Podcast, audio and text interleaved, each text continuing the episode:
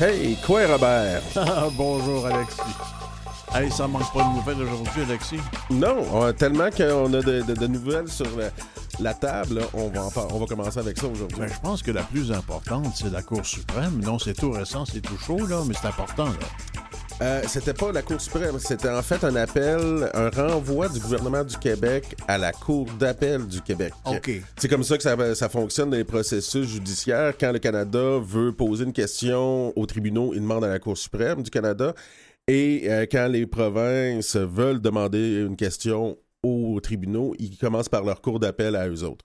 Ça peut aller à la Cour d'appel, à, à la Cour euh, euh, à Ottawa après. C'est possible que ça aille à la Cour euh, suprême aussi. quelle, quelle décision qui a été prise? Donc, euh, on le sait que euh, en 2019, le gouvernement canadien a adopté une loi qui s'appelle la loi sur les familles et, des- et les enfants des Premières Nations et des Inuits et des Métis.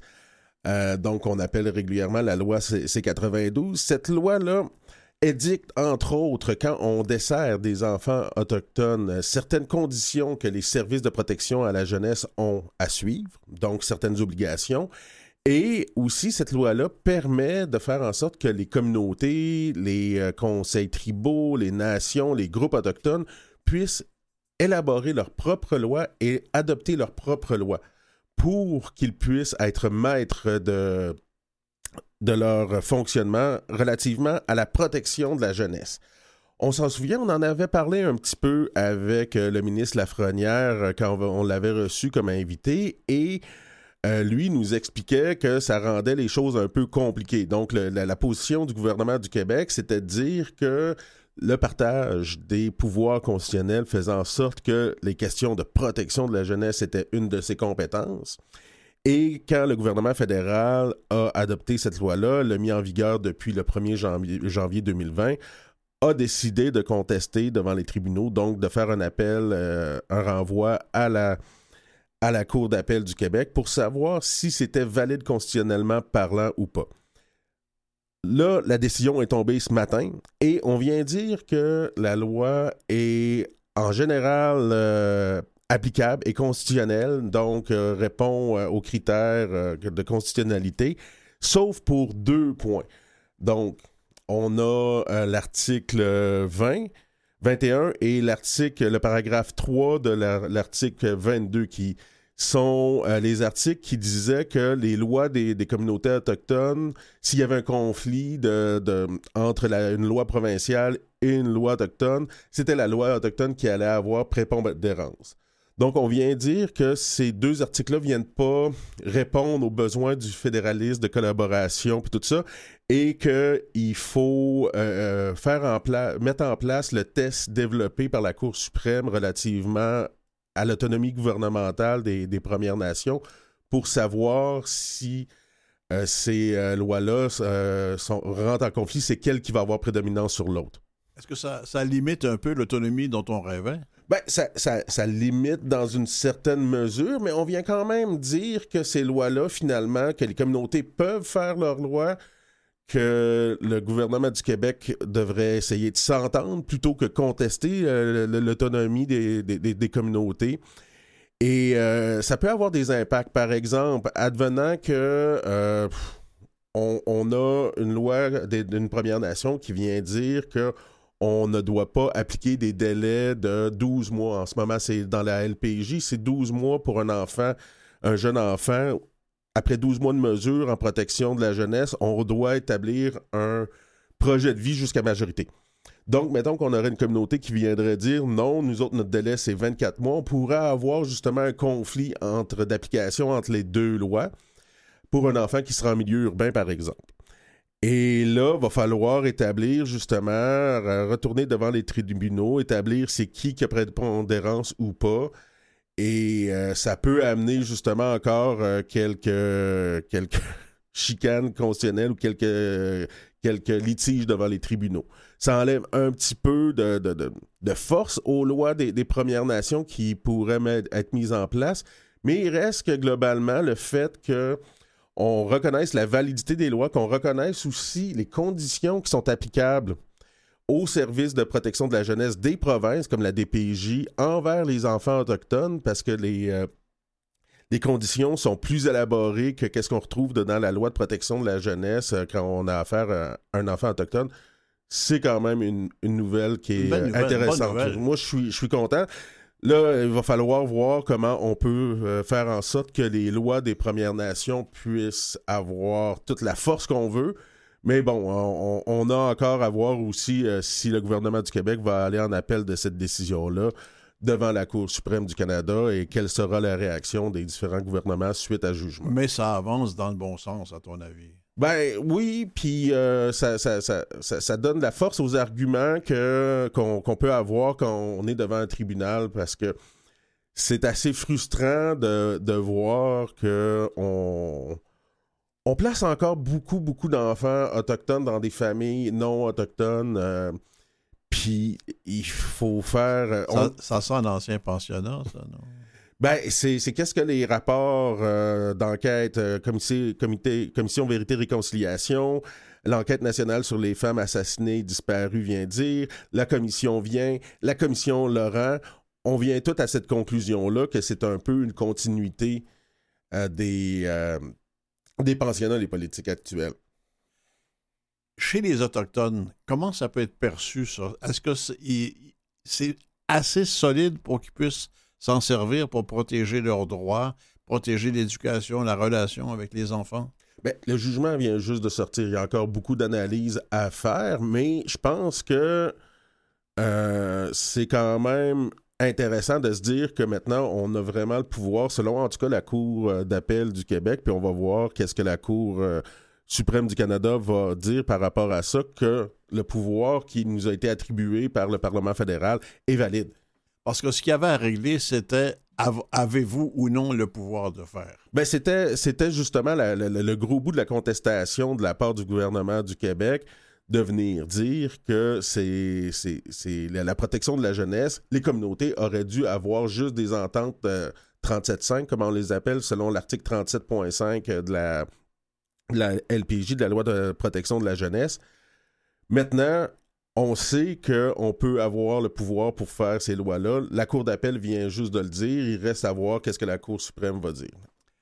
La relation entre la DPJ, protection de la jeunesse, et les milieux autochtones, euh, Alexis, qu'est-ce qu'il y, il y, a encore des problèmes à régler, non? Ben, il y a encore beaucoup de formations à faire on, le répète dans les rapports Laurent, dans les rapports sur l'enquête nationale sur les filles et, femmes assassinées disparues, dans le rapport Vient et ainsi de suite, que la formation, la méconnaissance des enjeux autochtones est un problème quand la DPJ vient intervenir dans les communautés.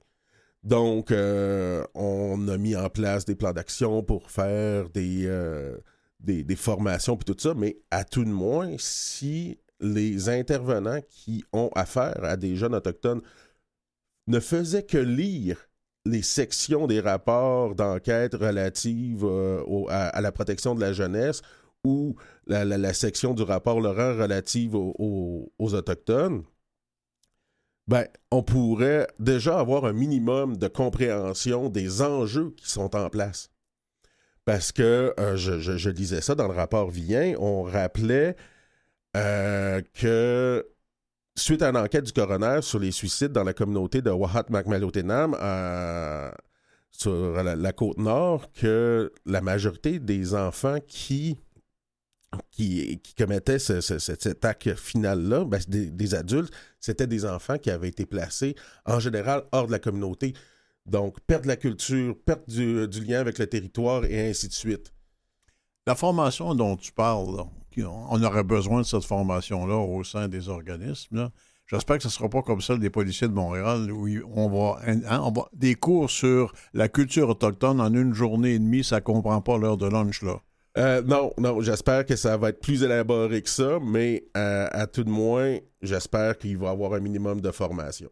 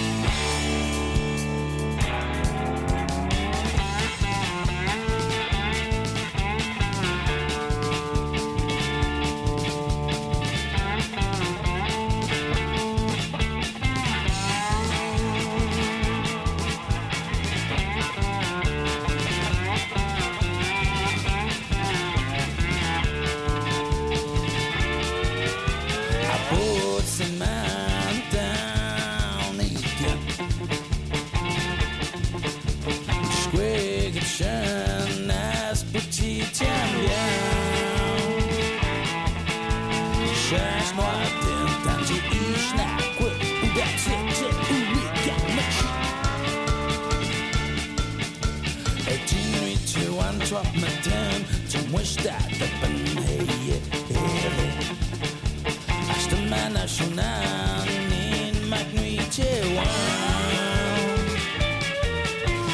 Granny's burst, she screamed, I'm a nun. Well, that's it, get squirmed up down. Big old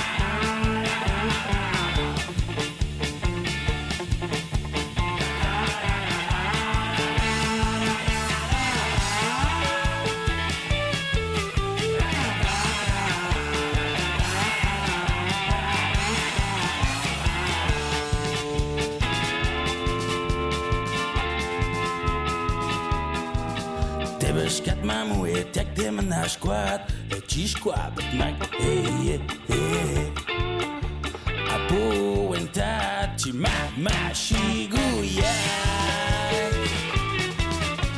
Nyamika, Itwito, Tebashkopi, Shante Guararo.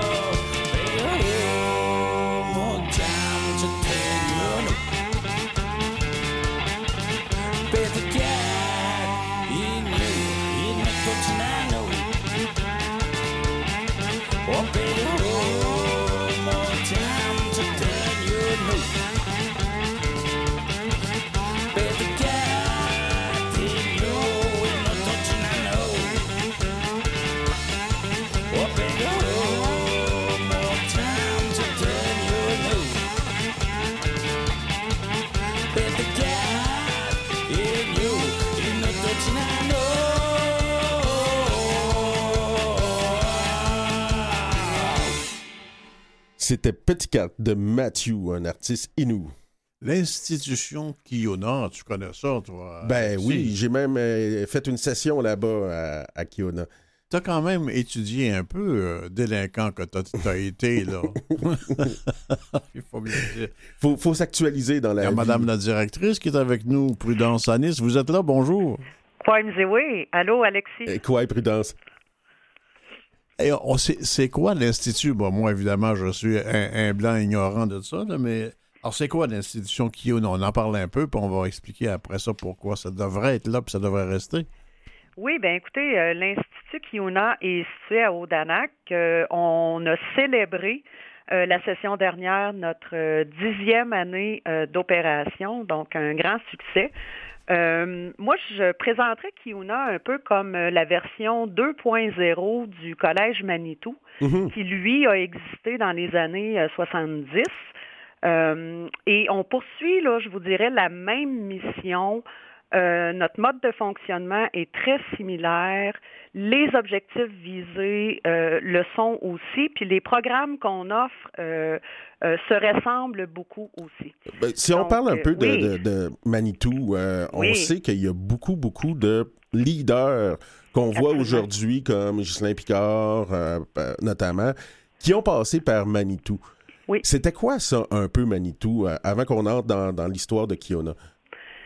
Manitou, c'est un milieu postsecondaire qui était vraiment collégial, euh, qui était destiné en fait aux Premières Nations, mais pas juste au Québec. Euh, C'était l'ensemble des Premières Nations du Canada qui étaient invités, OK. en fait, à suivre des formations. Puis c'était vraiment là, dans un processus, je vous dirais, au début du processus très marqué de prise en charge à différents niveaux, dont celui de l'éducation. Euh, puis c'était quand même un jalon important qui avait été franchi à ce moment-là. Puis effectivement, euh, malgré la- sa courte existence. Ouais, combien de temps ça a duré, Manitou? Trois ans. Seulement 73. trois ans, hein? Oui, il y a 125 euh, diplômés qui en sont sortis. Mhm. Euh, puis des gens euh, au Québec, effectivement, on pense à des personnalités comme euh, comme Ghislain Picard, euh, Madame Bastien qui a dirigé De euh, le CEPN, qui a donné naissance à Kiuna, mais à d'autres personnes aussi comme Édouard Poitras, euh, qui se démarque au niveau artistique dans l'Ouest canadien. Donc, ça a été un, un, un moment très important qui se situe aussi dans, dans, dans, dans l'ère du temps à l'époque. Euh, au niveau, tu sais, on parle des années 68, là, et vraiment, là, on parle d'un éveil Ouais, ouais, ouais. euh, du pouvoir. Et puis, c'est ces générations-là, dans le fond, qui ont, qui ont continué à porter euh, le, le, le rêve que les générations qui leur succédaient puissent avoir, elles aussi, dans le fond, une, une- une expérience similaire, euh, puis un éveil aussi. Pour- euh, pour- pourquoi ça s'est arrêté et que c'est devenu autre chose après? Mais je pense qu'il y a plusieurs, euh, il y a plusieurs théories. Euh, une des théories, c'est en raison euh, du, du financement. Il y a d'autres théories qui étaient justement euh, liées à, à les prises de position, le renforcement, je vous dirais, là, des, des prises de position. Fait que tout dépendant de, de à qui on parle, je pense qu'il y a plusieurs interprétations. Oui, j'ai souvent entendu dire ça, qu'on avait peur que Oui. les, les Indiens, comme on nous appelait à l'époque, soient trop instruits. Exactement. Ça fait partie de une des interprétations. Parce qu'on voit justement ces leaders, euh, pour parler un peu de ma famille, ma mère est allée là, puis euh, ma tante, qui est une des fondatrices de Femmes autochtones du Québec, Oui. aussi Monique, euh, si oui, était une des étudiantes de Manitou.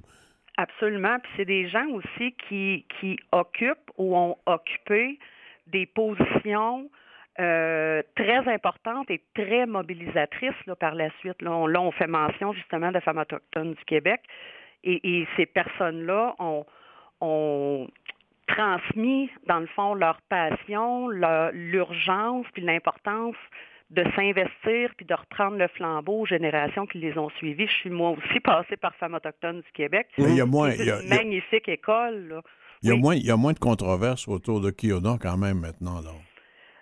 Euh, ben, je vous dirais qu'à ce moment-ci, après dix ans d'opération, effectivement, on n'est plus du tout à la même place euh, au niveau de, de, de la scène politique ou la scène sociale.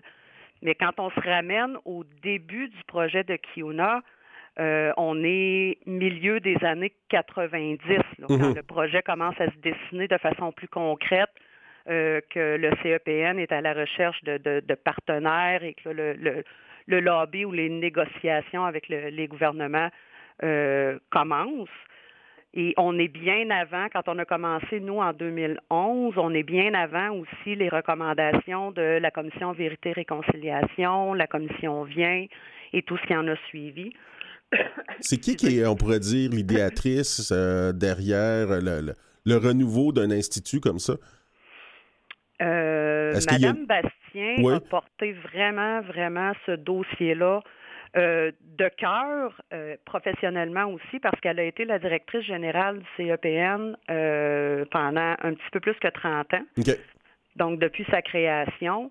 Et c'était le mandat qui avait été donné à, au CEPN de, de mener ça beaucoup plus loin. Puis je vous dis, là, c'est, elle, elle s'est défendue corps et âme euh, pour euh, que ce projet-là voit le jour. Mais les conditions, l'atmosphère politique, euh, sociale n'était pas du tout le même euh, que ce qu'on constate aujourd'hui. Tant mieux si, si les choses se, se placent. là. Donc, on parle de- de- du milieu des, des- des années 90. Aujourd'hui, Oui. on fait 10 ans. Donc, il y a quand Oui. même eu un long processus avant d'en arriver à l'ouverture. Absolument. En fait, euh, l'aval a été donné pour qu'on avance plus loin dans le projet en 2006. Euh, il y avait eu un important forum socio-économique Oui. à ce moment-là et euh, c'est là, dans différents dossiers, dont celui de l'éducation, où le gouvernement provincial, fédéral se sont réellement engagés concrètement, donc à fournir des ressources financières surtout pour euh, qu'on pousse plus loin là, le développement du programme. Et c'est là où on a enclenché les- la recherche de partenariats, euh, qu'on a trouvé le lieu, qu'on a commencé à développer les programmes et tout ça. Et on a commencé avec un seul programme au départ, euh, sciences humaines. Mhm. Et puis là, euh, si vous êtes euh, attentif à, à notre, à nos réseaux sociaux, vous allez voir qu'on on a une belle brochette là, de nouveaux programmes qui s'en viennent. Donc, on est, on est vraiment fiers. Là. Fait qu'on a commencé avec sciences humaines et là, on propose à peu près huit, huit ou neuf programmes de formation, toujours en fonction de, des besoins qui nous sont exprimés par les communautés. Un autre des défis euh, que Kiona a à avoir, c'est qu'on a des communautés qui sont plus anglophones, d'autres qui sont Oui. plus francophones. Comment on concilie justement le fait qu'on doit ense- faire l'enseignement d'un côté en anglais et de l'autre côté en français? Euh, ben, écoutez, ça se fait, je vous dirais, de façon naturelle, mais ce que ça nous demande au niveau, là, c'est plus au niveau administratif et de la mécanique, c'est de s'associer avec deux établissements. Donc, euh, nous, on travaille avec Dawson qui assure, euh, qui nous donne, dans le fond, l'autorisation de pouvoir enseigner en anglais et Abitibi pour qu'on ait l'autorisation d'enseigner en français. Donc, c'est comme une sanction des études, on pourrait dire. C'est en plein ça. Oui. Qui provient de deux établissements. Nous, ce qu'on est en train de faire, euh, c'est qu'on continue dans notre démarche pour euh, nous donner une enseigne, laquelle ce sera, on est en, en- en concertation, réflexion avec différents partenaires, dont le ministère de l'Enseignement supérieur, pour voir, parce que nous, c'est c'est notre volonté depuis le début, c'est de travailler euh, conjointement avec euh, des établissements reconnus, des cégeps, mais dans une éventuelle autonomie Mhm. dans toute la démarche entreprise depuis 72 de prise en charge complète euh, de l'éducation. Donc, on est encore inscrit là-dedans, on a encore cet objectif-là. Euh, donc, euh, au bout de la ligne, quand un étudiant sort euh, de, de Kiona, que ce soit pas un, un diplôme de Dawson ou de l'Abitibi, euh, du Cégep de plein l'Abitibi-Miscamingue, mais un, un diplôme de l'Institut Kiona. absolument, absolument. Est-ce qu'on pense aussi à, à pouvoir euh, avoir cette démarche-là au point de vue universitaire? Ben, écoutez, dans les documents fondateurs de Kiuna, donc pré-ouverture, la question de l'ordre euh, euh, d'enseignement universitaire était déjà dans les objectifs. OK. Et euh, je vous cacherai pas qu'on est en train vraiment de regarder là, de quelle façon on va pouvoir euh, déployer cette offre de service-là. Là, on est en train d'explorer quelque chose qui est plus réaliste et plus euh, rapide, là, je vous dirais, à mettre en œuvre. Fait qu'on est en train d'explorer peut-être un pôle universitaire. Donc, collaborer avec une ou plusieurs universités pour pouvoir euh, garder les étudiants dans, dans, dans nos lieux là, Mhm. euh, et entreprendre des études universitaires. Fait qu'on est dans cette exploration-là présentement. Est-ce qu'on parle de programmes en particulier euh, où qu'on sait qu'on a beaucoup de besoins dans des communautés comme euh, en éducation ou en travail social ou euh, ça serait pour plusieurs programmes qui pourraient être offerts dans les universités? Ben, je vous dirais que ceux qui, euh, pour lesquels il y a le plus d'intérêt, ben c'est ceux. Nous, on va, on lance un deck en sciences nature. Donc, d'ici deux ans, trois ans, ben toute la question de, de- du génie ou euh, de la santé Mhm. euh, va faire partie des offres qu'on va devoir analyser. Mais oui, se- services sociaux, sciences sociales, ça demeure euh, les disciplines privilégiées, je vous dirais, là, pour nos diplômés qui, euh, qui fréquentent euh, différentes universités hein, à, travers, euh, à travers la province, mais aussi en Ontario. Quand on voit le climat dans les cégeps, les vrais cégeps en dehors de d'Odonac, là, en dehors de chez vous, il y a un climat assez libertaire, assez contestataire. Ah, Il y, a il y a des clichés autour du cégep. C'est-tu comme ça chez vous aussi? Hmm, non. Les, non. Les étudiants ont, ont toute la place, évidemment, pour participer à des débats, d'en susciter, euh, échanges constructifs, mais euh, soulèvement ou manifestation euh, au cours des dix dernières années, c'est pas quelque chose qu'on a rencontré. Enseigner chez vous, est-ce Oui. que vous faites ça de la même façon qu'on le fait dans les cégeps? Est-ce que les Autochtones reçoivent l'enseignement de la même façon aussi? Mais on est beaucoup dans l'action. On est beaucoup dans apprendre par l'expérience. On est beaucoup dans favoriser les rencontres. Euh, je vous dirais que c'est un peu différent. Je ne sais pas si Alexis peut, peut, peut apporter d'autres éléments. Mais Ben moi, qu'est-ce que je, dans- je oui. trouve, c'est que on, on a justement un enseignement qui était euh, de même qualité que dans les autres Oui. cégeps, mais avec un angle tout le temps autochtone. Quand on faisait la science politique, bon, ben, on, on- on regardait après ça comment ça se passait dans nos communautés, comment on, on pouvait justement analyser euh, la, la- la- la politique euh, puis les, les- les fondements politiques avec une vision autochtone. à partir, il faut absolument raccrocher euh, euh, le, le contenu et ce qu'on leur offre à quelque chose qui leur est familier, à des contextes qu'ils Mhm. connaissent. Euh, ça, c'est très, très, très important. Fait qu'on part de leurs référents, des référents des étudiants, euh, et peu importe où ils sont. On, Est-ce qu'on Oui, oui. enseigne euh, est-ce qu'on enseigne de l'art, une discipline de l'histoire typiquement autochtone, spécifiquement autochtone?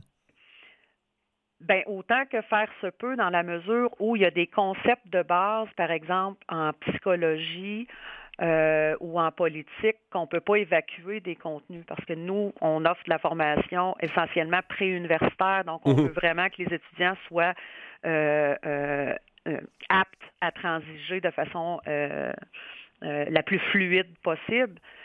Mais à chaque fois, on ramène à des contextes Première Nation, histoire Première Nation, euh, réalité sociopolitique, socio-historique Première Nation.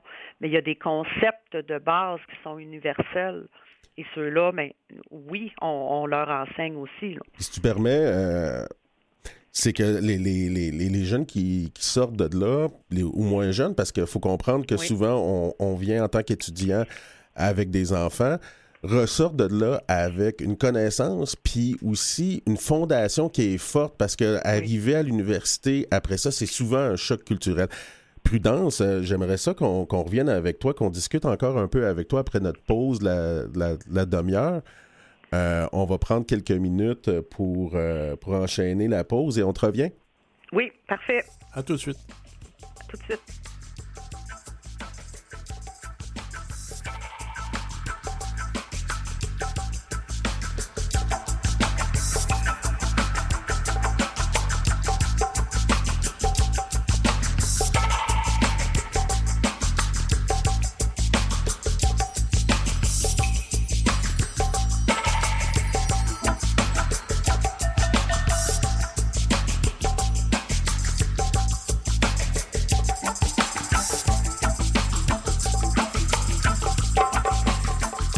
Écoutez Coué Bonjour avec Robert Blondin et Alexis Wawanalwat. Ah oui, on est de retour avec Prudence à Nice. Prudence, comme euh, Oui. j'étais sur une lancée un peu avant qu'on se quitte pour la, la pause de, de la, de la- de la moitié de l'émission. Euh, c'est ça, les, les- les- les étudiants qui arrivent arrivent aussi souvent à un autre moment que les étudiants du cégep dans leur vie. Souvent, ils ont des enfants. Absolument, oui. Le profil euh, d'étudiants qui terminent euh, leur secondaire et qui entrent tout de suite au niveau collégial, nous, c'est pas tout à fait notre réalité. Mhm. Euh, les, les clientèles sont, je vais dire, un peu plus matures en âge. La moyenne d'âge est plus élevée, à peu près 24 ans. Il n'est pas rare qu'on ait des gens qui sont en réorientation de carrière aussi. Donc là, on parle de, de- de- des gens qui sont peut-être dans la cinquantaine. Mhm. Euh, il nous est arrivé euh, à plusieurs reprises d'avoir des parents et leurs enfants inscrits en même temps euh, dans, dans nos programmes. Euh, la réalité des, des parents étudiants, euh, pour nous, ça, ça représente à peu près 35% de notre clientèle. Puis c'est très rare que les gens arrivent avec euh, un seul enfant à leur charge. Les, les familles sont souvent nombreuses. Donc, ça amène aussi le besoin de, de- d'accommodement, je vais dire ça comme ça, d'adaptation des services. Euh, euh, tous les services, hein, incluant les résidences, Ouais, ouais, euh, ouais. les services De garde aussi. complémentaires, exactement. Puis un autre élément qui existe à Kiona que je n'ai pas vu ailleurs, c'est le soutien aux étudiants. On, on a une structure pour euh, les aider qui, qui est beaucoup plus forte que dans d'autres cégeps. Oui, puis non seulement ça, c'est que on est capable de s'adapter. Quand on voit qu'il y a un nouveau besoin qui émerge, euh, et on n'a pas besoin d'attendre que ce soit l'ensemble des étudiants aussi là, qui, qui expriment euh, un besoin quelconque. Donc, on est très euh, une approche très individualisée. Puis ce qui nous permet de faire ça, d'abord, c'est qu'on est très présent sur le plancher. Euh, on, est, on est tout le temps en interaction avec les étudiants, on les connaît très bien. Le lien de confiance s'installe quand même très rapidement. Et puis ça, ben ça, ça, ça, ça, amène un enchaînement ou une bonification de la relation. Puis ça nous permet, nous, c'est ça, d'avoir la rapidité, tu sais, se, retourner de base sur un discerne, comme on dit souvent, Ouais. là. mais on a cette capacité-là euh, de le faire. Donc, chaque étudiant, c'est sûr qu'on offre, on a une offre de service générique, mais chaque étudiant peut recevoir vraiment un accompagnement individu- individualisé en fonction de, de, de sa réussite. hein. en bout de ligne, euh, c'est ça. Là, j'imagine que vous avez eu à vous adapter avec la pandémie. Ah oui, oui, oui, oui. C'est pas évident, euh, je vous dirais rapidement que l'expérience de Kiuna qu'on a eue pendant les neuf premières années, tout se déroulait tout le temps en présentiel. Il y a une Mhm. vie euh, académique, culturelle, sociale qui est quand même très dynamique. Euh, Oui, parce que ça se fait, il se forme Ben des oui. gangs d'amis. Là, euh, Absolument, absolument. Et là, euh, ben d'abord, on a été confrontés comme équipe euh, à du travail à distance, euh, enseignement à distance, c'est que c'était pas une pratique avec laquelle on était familière, habitué, et euh, ça s'est pas fait avec euh, aisance. Fait que ça a demandé une adaptation pour tout le monde. Euh, mais ça a mis en lumière aussi des, des, des, des enjeux très spécifiques pour les, pour, pour les étudiants qui sont retournés dans leur communauté. Euh, à tous les niveaux, au niveau des infrastructures, euh, logement, euh, accès à, à des, des, des livres de, de niveau collégial ou universitaire. Fait que nous, ça nous a demandé une adaptation, mais je vous dirais que euh, là, qu'on essaie de faire, c'est vraiment, là, là, les étudiants sont encore en transition. Ils ont le choix de venir en présence ou de demeurer à distance encore jusqu'au mois de mai, mais on envisage revenir en présentiel euh, l'année prochaine parce que là, on se dit, ben, l'expérience qu'on a à offrir, la plus-value, c'est extrêmement difficile de, de, de, de la faire valoir auprès des étudiants, puis de développer le sentiment d'appartenance et tout ce qui vient avec euh, quand tout se fait derrière des écrans. Mhm. Euh, fait que c'est- difficile, je vous dirais. Là, ça a été difficile au niveau de, de, de, de la rétention des taux de réussite. euh, c'est un- c'est partout pareil, mais je veux dire. euh, Ça- a été un défi ça- particulier. Ça a été un, un grand défi. Oui.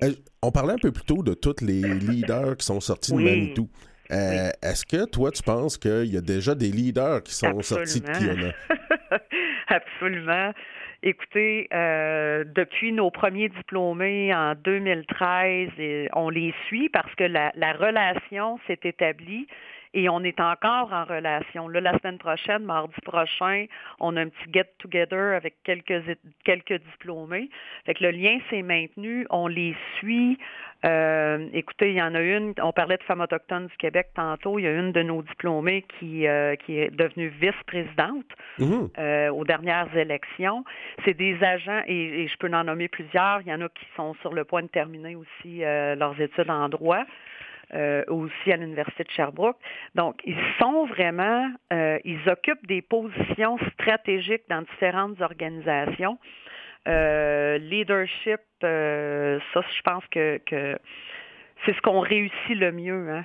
Euh, re- rehaussement de la fierté, euh, sentiment d'appartenance, euh, couplé avec une bonne connaissance euh, de soi, mais une bonne connaissance aussi de, de, de, de, son environnement fait en sorte qu'ils ont tout ce qu'il faut pour, euh, pour devenir des, des ambassadeurs puis encourager à leur tour là, euh, leurs confrères puis les autres générations à suivre leur pas.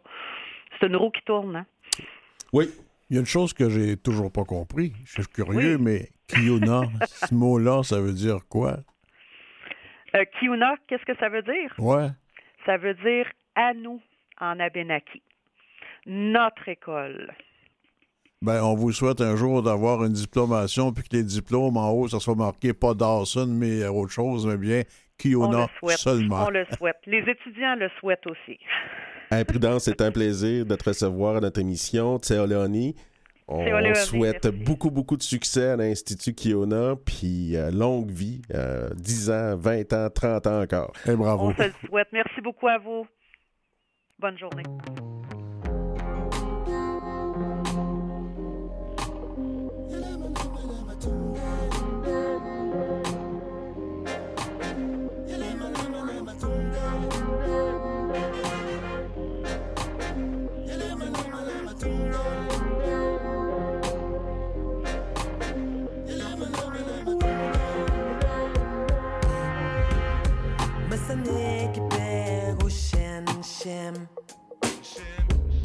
Waska What's bin shim? Missa nigga shin shim. What's gama?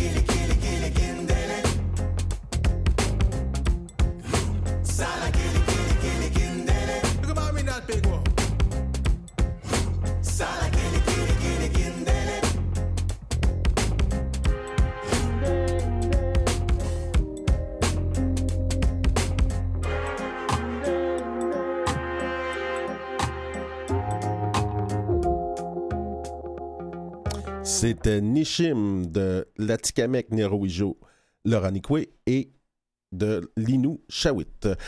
C'est drôle, hein, cette émission-là, des fois, nous fait connaître des aspects de personnes qu'on connaît au travail. euh, comme le prochain invité, je travaille avec lui dans certains dossiers euh, pour euh, les Atikamekw. Et aujourd'hui, on le reçoit en tant que fondateur de l'école Jourdain, André et Pinette. Parce que c'est un joueur de hockey. Oui, c'était l'école, une école de hockey à Maliotenam. Quoi, Adam? Quoi, Alexis? Ça va? Oui, ça va bien. Oui. Donc, euh, toi, tu es un joueur de hockey. Euh, on le sait, le, le hockey, c'est quand même souvent quelque chose de très important dans les communautés. tu as commencé ça assez jeune à jouer au hockey?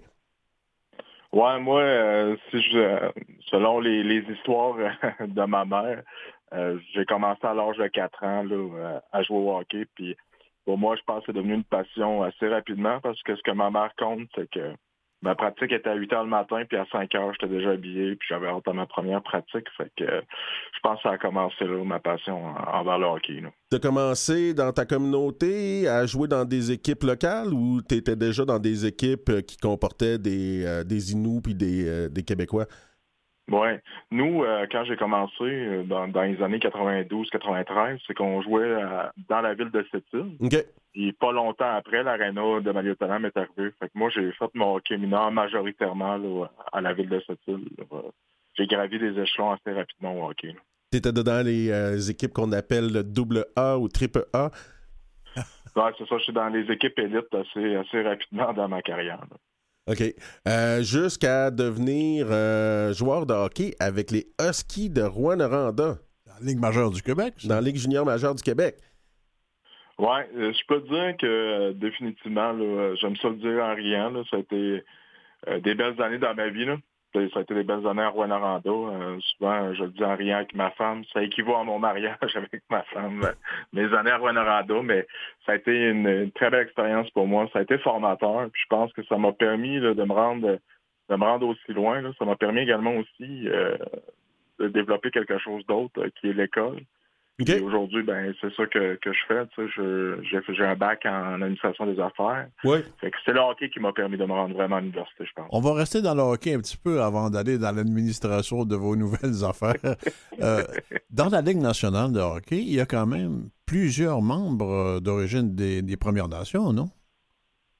Euh, oui, il y a quelques joueurs issus des Premières Nations. Est-ce qu'il, moi, je crois toujours qu'il pourrait en avoir davantage.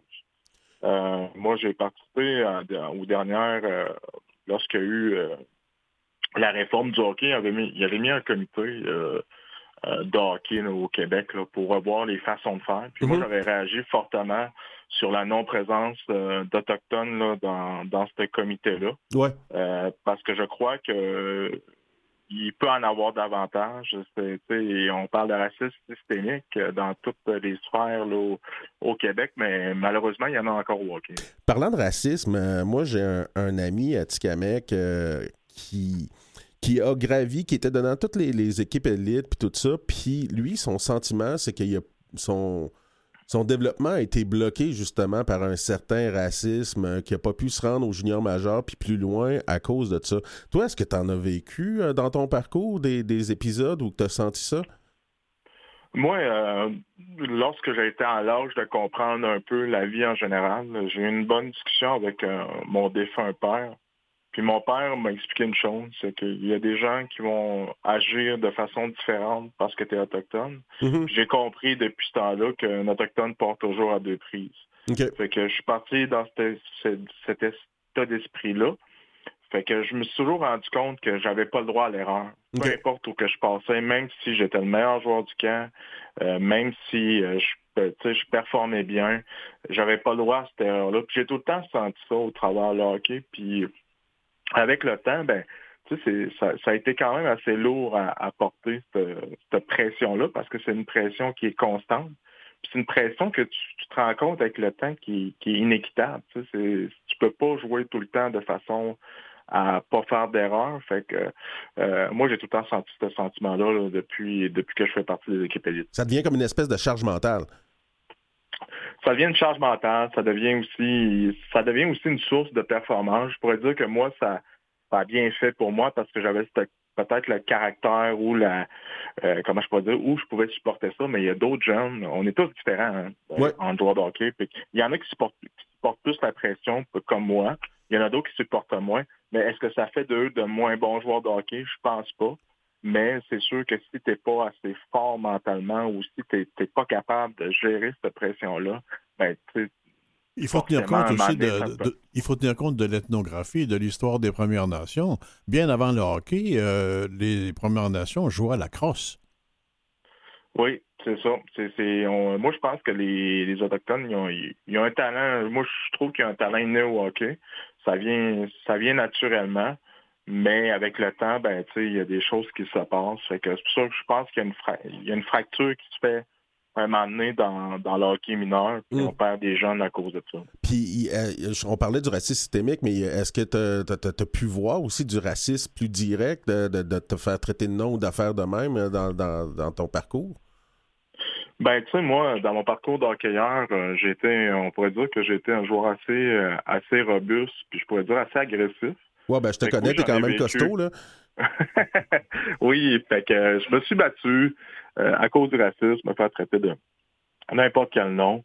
Mais à un moment donné, avec le temps, euh, j'ai comme compris que euh, ça allait faire partie, malheureusement, de toute de ma vie. Mhm. Il y a des gens qui vont accepter les Autochtones, il y en a d'autres qui accepteront pas. Fait qu'aujourd'hui, je m'en sers plus, j'ai revisé- reviré la situation de bord. Je prends plus ça comme euh, de la motivation pour leur montrer, ben, on est égaux, on est capable de faire les mêmes affaires. Mais euh, oui, j'en ai eu, j'en ai reçu plein, là, Euh, que ce soit dans le junior majeur, dans le midget 3, dans les catégories mineures, j'en ai entendu de toutes les sortes. Est-ce que tout ça, ça a été une de tes motivations à fonder l'école dont on parle aujourd'hui? Oui, moi, euh, ça a été, euh, nous, on caressait ce rêve-là avec mes deux partenaires, là, qui est Napessis André puis Johan Pinette. Euh, Ok. Napessis et Johan euh, sont plus jeunes que moi, Mhm. mais ça fait longtemps qu'on rêvait de faire une école de hockey, d'associer nos trois noms ensemble. Je pense que faire une école de hockey pour, par des Autochtones, pour des Autochtones, euh, il n'y en a pas au Québec. On, on devrait être la première, Mhm. ou une des premières du moins.